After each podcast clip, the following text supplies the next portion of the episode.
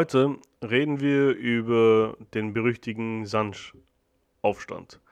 Den habe ich schon bereits einige Male erwähnt in den vorherigen Folgen. Um den Kontext vielleicht etwas besser zu verstehen, werde ich eins vorhin einmal klarstellen. Das Wort Sanj, auch Sinji im Arabischen, wurde schon immer benutzt, um Menschen aus dem östlichen Teil hauptsächlich Afrikas eben zu bezeichnen. Aber das Wort wurde immer im Negativen verwendet. In der deutschen Sprache wäre es mit dem Wort Neger vergleichbar, auch wenn der geschichtliche Kontext verschieden ist. Das weitere Problem mit dem Wort ist, dass es so benutzt wurde, als ob damit ein bestimmtes Volk gemeint wird. Aber das ist nicht der Fall eben. Es war ein Sammelbegriff für die gesamte schwarze Bevölkerung, nicht nur für Sklaven, sondern auch für freie schwarze Bevölkerungen im Kalifat selbst. Um den Aufstand besser verstehen zu können, müssen wir auch die Umstände erkennen, in welche dieser Aufstand eben möglich war. Wir haben derzeit das Jahr 868 und an der Spitze des abbasidischen Kalifats sitzt der ehrwürdige Kalif al-Mutamid. Nichts weiteres als eine Marionette der türkischen Militärkommandanten und seines eigenen Bruders eigentlich. Das Reich war nun nach Jahren von Bürgerkrieg und Aufständen nur noch ein Schatten seiner Glanzzeit. Die Jahre der Anarchie von Samara waren katastrophal für das Reich. Im selben Jahr, also 868, setzte sich auch noch eine persische Dynastie, die Safariden, vom Reich ab und erklärten sich sogar für unabhängig. Das gesamte Gebiet östlich des Iraks war nun unter ihrer Kontrolle und sozusagen fernab des Kalifen. Auch Ägypten das derzeit vom türkischen Gouverneur Al-Tulun regiert wurde, blieb zwar noch ein Teil des Reiches, aber er kannte die Herrschaft von Bagdad nicht mehr ganz an und gründete auch ihre eigene Dynastie, die Dynastie der Tuluniden. Es war eigentlich ein autonomes Gebiet mittlerweile, das sich selbst beherrschte und dem Kalifen eigentlich nichts mehr zahlte.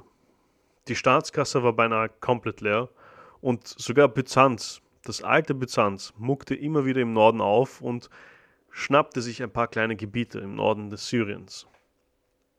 Große Teile des Reiches waren eben mittlerweile verloren und manche davon waren eigentlich nur noch nominell ein Teil des Kalifats.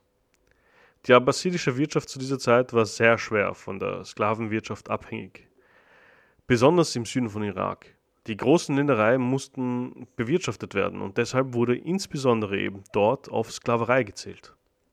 Die reichen irakischen Kaufleute von Basra, der größten äh, Hafenstadt im Süden von Iraks, kauften tausende Sklaven, um das Sumpfgebiet um die Gegend herum zu trocknen und dann die Felder dort zu bestellen.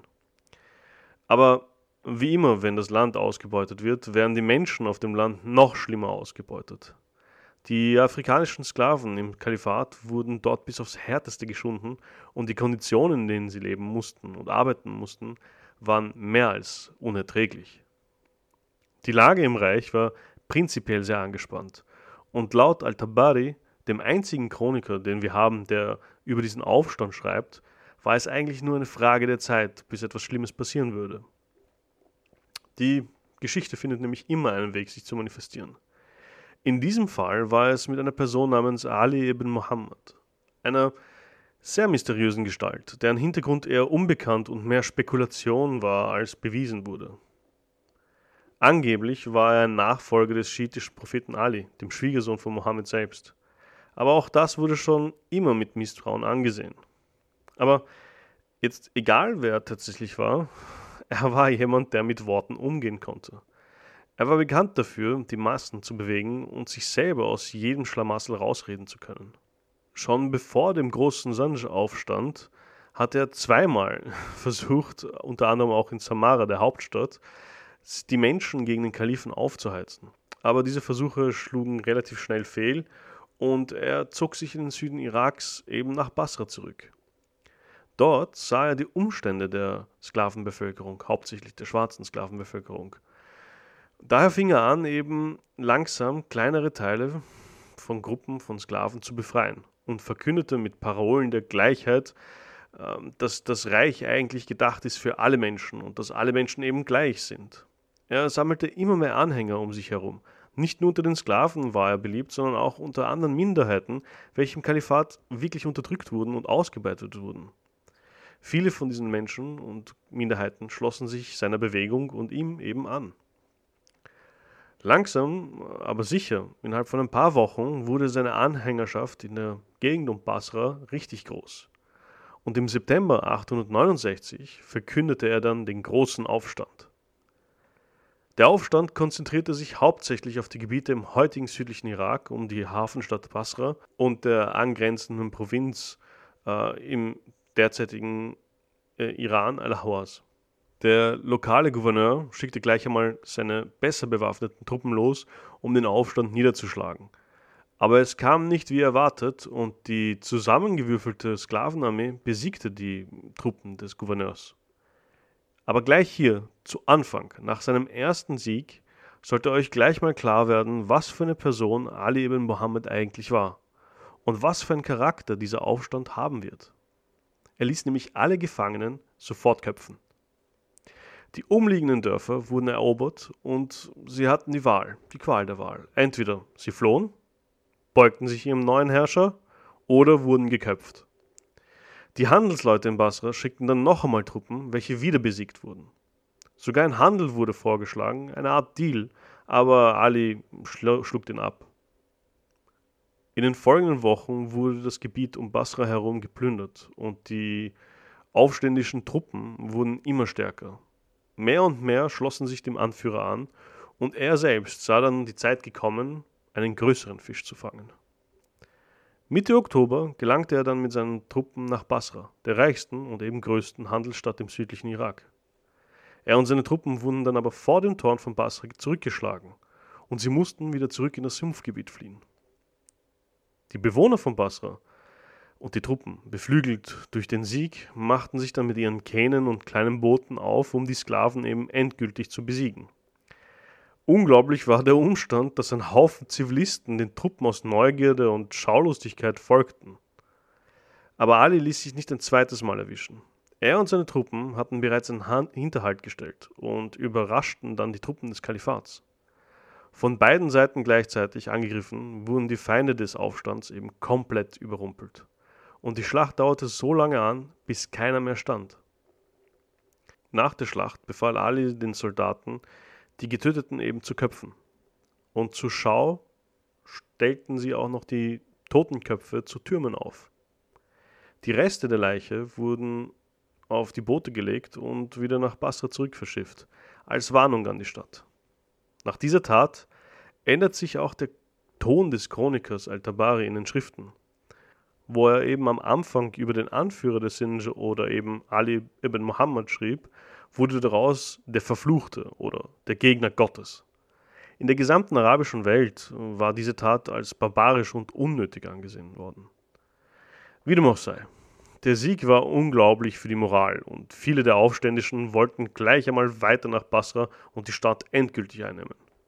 Aber Ali und seine Generäle wussten es besser er hatte keine ausgebildeten Soldaten. Seine Truppen waren hauptsächlich ehemalige Sklaven, Handwerker oder Bauern. Und deshalb beruhte seine Taktik auf Guerilla, Hinterhalte und Nacht- und Nebelaktionen. Nachdem die Stadt Basra von der schweren Niederlage erfuhr, wurde sofort eine Nachricht und eine Bitte um Hilfe an den Kalifen geschickt. Das Problem war bis dahin eben nur ein lokales gewesen. Nun aber wurde die Zentralregierung mit einbezogen und Truppen des Kalifen kamen zur Verstärkung nach Basra. Dem Kommandanten wurden befohlen, die Rebellen aus dem Sumpfgebiet endgültig zu holen und sie zu besiegen. Aber er hatte es gleich mit dem ersten Problem zu tun. Seine Kavallerie war ziemlich eingeschränkt durch die Sümpfe und die schweren Truppen konnten sich auch kaum schwer dadurch durchbewegen. Es war anstrengend, heiß und ein unbekanntes Gebiet. Und hier konnte Ali wieder seine Trümpfe ausspielen. Er beobachtete seinen Gegner und vermied ihn, solange es ging. Die Truppen des Kalifen wurden durch all diese Umstände immer unvorsichtiger. Dann war es soweit. Eines Nachts wurde dann das Lager des Kalifaten bzw. seiner Truppen von den Rebellen gestürmt. Die Verluste waren zerschmetternd. Der Kommandant zog sich dann wieder nach Basra mit seinen stark reduzierten Truppen zurück. Ali und seine Leute zogen sich dann aber ebenfalls zurück.